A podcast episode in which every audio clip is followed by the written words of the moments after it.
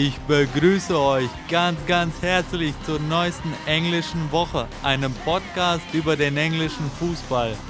Wie viele Fußballbegeisterte aus Ländern, in denen das Niveau der heimischen Liga überschaubar ist, habe ich für mich vor langer Zeit die Premier League und den englischen Fußball entdeckt und lieben gelernt.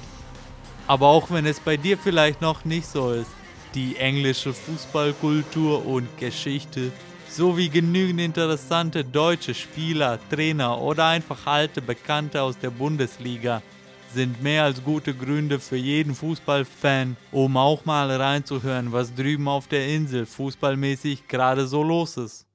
Im heutigen Podcast hört ihr, was alles, ja okay, nicht alles, aber halt was so dieses Wochenende in der Premier League passiert ist, am ersten Wochenende nach der Länderspielpause, Plus es gibt eine kurze Vorschau auf den nächsten Spieltag der besten Fußballliga in England.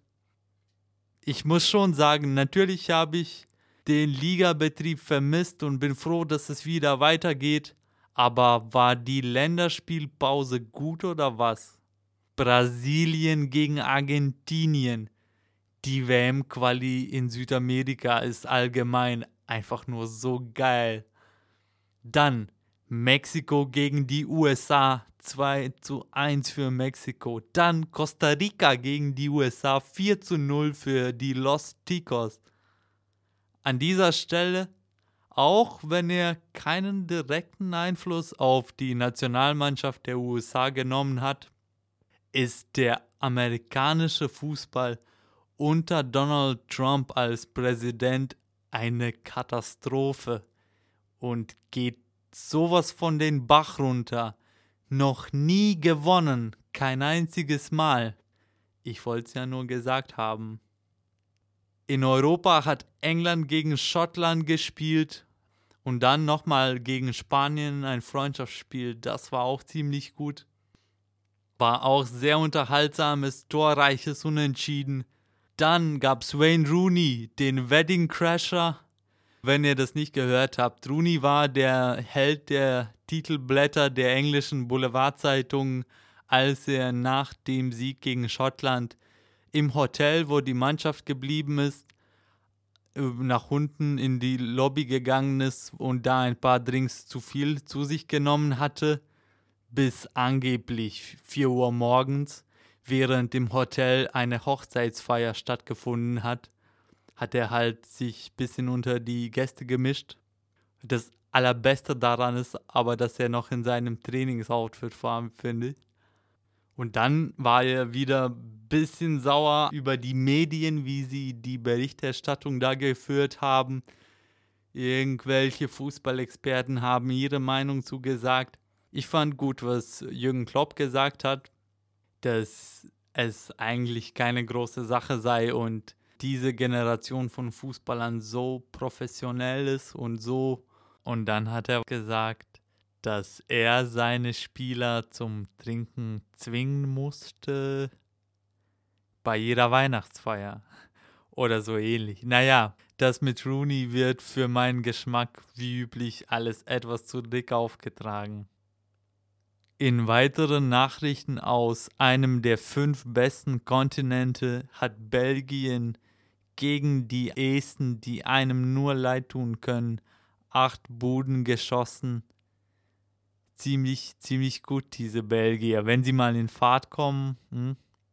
Und die ganz großen Nachrichten, Neuigkeiten, News, die eigentlich schon ziemlich alt sind. Deutschland ist immer noch besser im Fußball als San Marino. Aber gut, jetzt reicht es auch mit den Länderspielen tauchen wir in die Premier League ein. Gleich. Vor es mit dem zwölften Spieltag der Premier League losgeht, noch eine kurze musikalische Pause für alle Radiozuhörer. Hier sind Prata Vetra und Musik mit Secret TV. Bis gleich. Willkommen zurück. Du hörst gerade die englische Woche, einen Podcast über den englischen Fußball. Dieses Wochenende war der zwölfte Spieltag in der Premier League. Ein paar der großen Tiere haben gepatzt. Es gab einen Führungswechsel an der Tabellenspitze. Ziemlich viele Elfmeter, aber eins nach dem anderen. Im Spitzenspiel traf Samstag Manchester United auf Arsenal. Arsenal, die seit drei Ewigkeiten im Old Trafford nicht gewonnen haben, waren vor der Partie sicherlich der Favorit und wollten die erfolglose Serie beenden. Ist ihnen nicht gelungen, 1-1 trennten sich die beiden Teams. United haben in der ersten Halbzeit es geschafft, dass Arsenal dort gespielt hat, dort den Ballbesitz hatte, wo sie United nicht wehtun konnten. In der eigenen Hälfte oder in Räumen, wo United immer es geschafft hat, die Überzahl an Verteidigern zu schaffen. Selbst waren die Red Devils direkter, weniger auf Ballbesitz bedacht, dafür spielten sie die riskanteren, aber auch bei Erfolg gefährlicheren Bälle nach vorne, vor sie dann in der zweiten Halbzeit das Spiel komplett an sich gerissen haben. Was mich beeindruckt hat und ich so nicht erwartet hätte, war, wie gut sie den Ball in ihren eigenen Reihen halten konnten und spielerisch den Spielaufbau gestalten konnten gegen Arsenal. Das Mittelfeld mit Herrera, der gerade richtig gut drauf ist, Pogba etwas weiter vorne und Carrick als Ballverteiler par excellence. Da hat die Abstimmung richtig gut gepasst. Arsenal mussten ohne einen der besten Außenverteidiger der Liga, Hector Bellerin, auskommen. Der fehlt übrigens noch einige Wochen.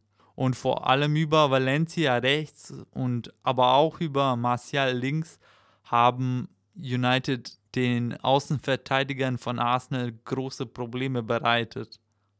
Der Führungstreffer von United, eingeleitet von Pogba mit der Reingabe von Herrera und Abschluss von Mata, war in der 68. Minute mehr als verdient, dem Spielfluss entsprechend. Rojo hatte dann eine goldene Möglichkeit, per Kopfball die Entscheidung klarzumachen, köpfte aber vorbei ans Tor von Petr Cech. Und zum Ende der Partie, ganz in ihrer Manier diese Saison, geht der eingewechselte Oxley Chamberlain leicht an Rashford vorbei, flankt auf den langen Pfosten und Giroud macht das Joker-Tor mit einem so wuchtigen Kopfballtor. Ich glaube, ich könnte als Sonntagskicker den Ball mit meinem Fuß nicht so hart treten. 1-1 in der 89. Minute.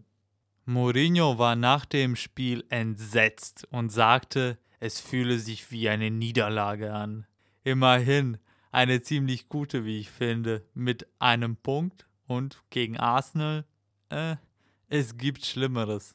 Außerdem haben sie so ein bisschen den Hoffnungsschimmer in ihren Fans sicherlich geweckt, dass sie in dieser Saison vielleicht doch noch mit den anderen großen Tieren mithalten können an diesem Tag im Old Trafford waren sie auf jeden Fall die bessere Mannschaft.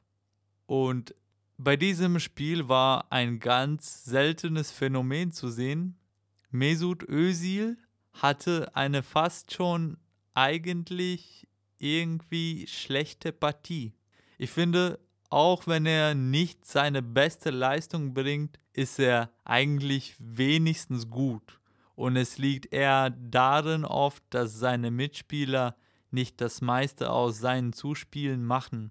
An diesem Tag hat er aber ziemlich viele Fehler gemacht und öfter mal den Ball verloren und seine Kameraden konnten wie oft bei seinen in Anführungsstrichen schwächeren Partien seine kreierten Chancen nicht vergeuden, denn er hat diese nicht geschaffen. In einer weiteren Partie gewann Manchester City auswärts mit 2 zu 1 gegen Crystal Palace. Und ratet mal, wer die beiden Tore für Manchester City getroffen hat.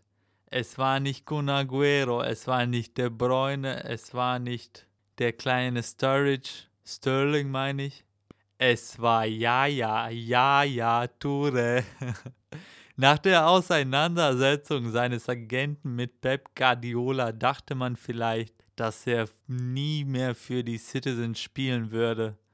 Ohne der ganzen öffentlichen Rumpöbelei war er von Anfang an einer, wo man dachte, der ist etwas faul, wenn es ums Laufen geht, bisschen zu eigensinnig, wird unter Guardiola wahrscheinlich schnell aussortiert. Anscheinend hatte er aber die von Pep geforderte Fitness erreicht und feierte sein Ligadebüt dieses Jahr. Zuerst brachte er die Citizens in der 29. Minute in Führung, dann kam Crystal Palace zurück ins Spiel, als Wickham in der 66. den Ausgleich erzielte. Aber das letzte Wort sollte Yaya Toure sagen. In der 83. Minute eine grauenvoll verteidigte Ecke. Der erste Pfosten wird komplett freigelassen von den Palace-Spielern. Tore kommt zentral am Ball, der einfach nur flach reingespielt wurde und aus kürzester Distanz schießt er das entscheidende Tor. 2-1, keine großartige Leistung für City, aber nach diesem Spiel können sie wieder drei Punkte in ihrem Konto verbuchen. Weiter spielten Everton unentschieden gegen Swansea 1-1 zu Hause. Everton lassen weiter federn. Gegen das Tabellenabschlusslicht Swansea nur einen Punkt im Goodison Park. Das ist nicht genug. Swansea ging sogar in Führung, als Gilfie Sigurdsson einen Elfmeter geholt und dann ihn auch selbst verwandelt hat der ist sowas von unterbewertet. Gilfy ist so ein toller Kicker, der Isländer. Der macht alles für Swansea. Wenn ihnen mal was gelingt, die zwei, drei Male pro Spiel, war Sigurdsson mit Sicherheit daran beteiligt. So ein bisschen wie Payet bei West Ham, finde ich. Naja, nach der ersten Halbzeit stand es dann 1-0 für Swansea und dann kam die große Druckphase der Toffees in der zweiten Halbzeit. Sie pushten und pushten und in der 89. Minute haben sie sich belohnt. Seamus Coleman traf per Kopf. Der Ball flog im hohen Bogen über den Keeper hinweg unter die Latte zum 1-1 Endstand. Das Spiel im St. Mary's Stadion, wo die Saints Liverpool den Tabellenführer empfangen, endete in einem torlosen Remis und somit mussten Liverpool ihren ersten Tabellenplatz abgeben. Wobei Jürgen Klopp war nach der Partie gar nicht so unzufrieden. Die Saints sind ja auch eine gute Mannschaft. Van Dijk hat eine großartige Partie in der Innenverteidigung wieder mal gemacht. Auch wenn er in der einen Episode, ich glaube, Sturridge war es, ihn an den Trikot gezogen hat, als der an ihm schon vorbei war. Eigentlich, glaube ich, ein Elfmeter, der vom Schiedsrichter übersehen wurde. Trotz allem sind Liverpool zu ihren Chancen gekommen und es waren auch einige Hochkaräter mit dabei. Doch vor dem Tor waren sie diesmal zu zahm. In einem lustigen Spiel zweier Mannschaften, die sicherlich im Mittelfeld landen werden, die sind beide zu gut, um abzusteigen, besiegten die Cherries auswärts Stoke mit 1 zu 0. Das Spiel hätte auch locker 2 zu 3 oder 3 zu 2 ausgehen können.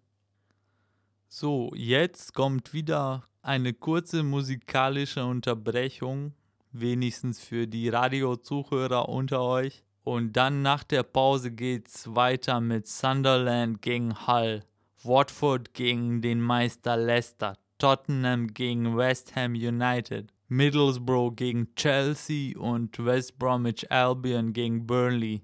Also bleibt dran, aber hier ist erstmal Alligator mit Lass liegen.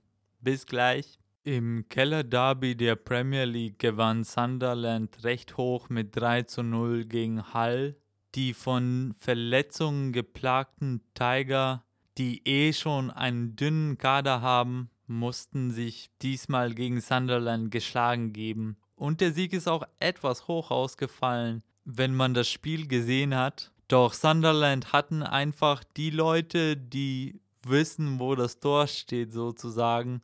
Und sie haben ihre Chancen eiskalt genutzt. German Defoe traf in der ersten Halbzeit.